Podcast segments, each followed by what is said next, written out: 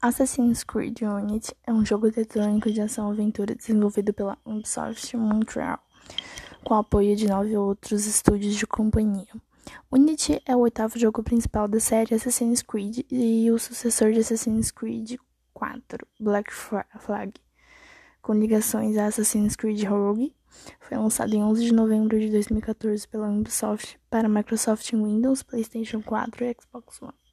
Tal como nos jogos anteriores da série, a ação do jogo decorre num cenário histórico, neste caso em Paris, durante o período da Revolução Francesa, no, fila, no final do século XVIII. A história segue um Arno Victor Doran e os seus companheiros assassinos nos seus esforços para expor os poderes por detrás da Revolução.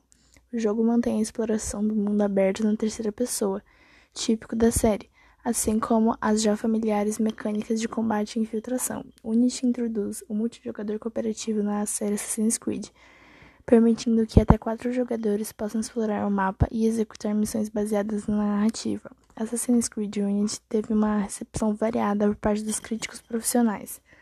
Os sites de pontuação agregadas GameRanks e Metacritic deram à versão PlayStation 4 68,12% e 70/100 e a versão Xbox One 70,64% e 73/100, respectivamente. Os elogios foram feitos principalmente aos visuais e ao formato orientado para o multijogador, enquanto que as críticas foram mais em direção à história, à jogabilidade pouco refinada e aos numerosos erros que apresentava quando foi colocada à venda, como a baixa frame rate, bugs, glitches e etc.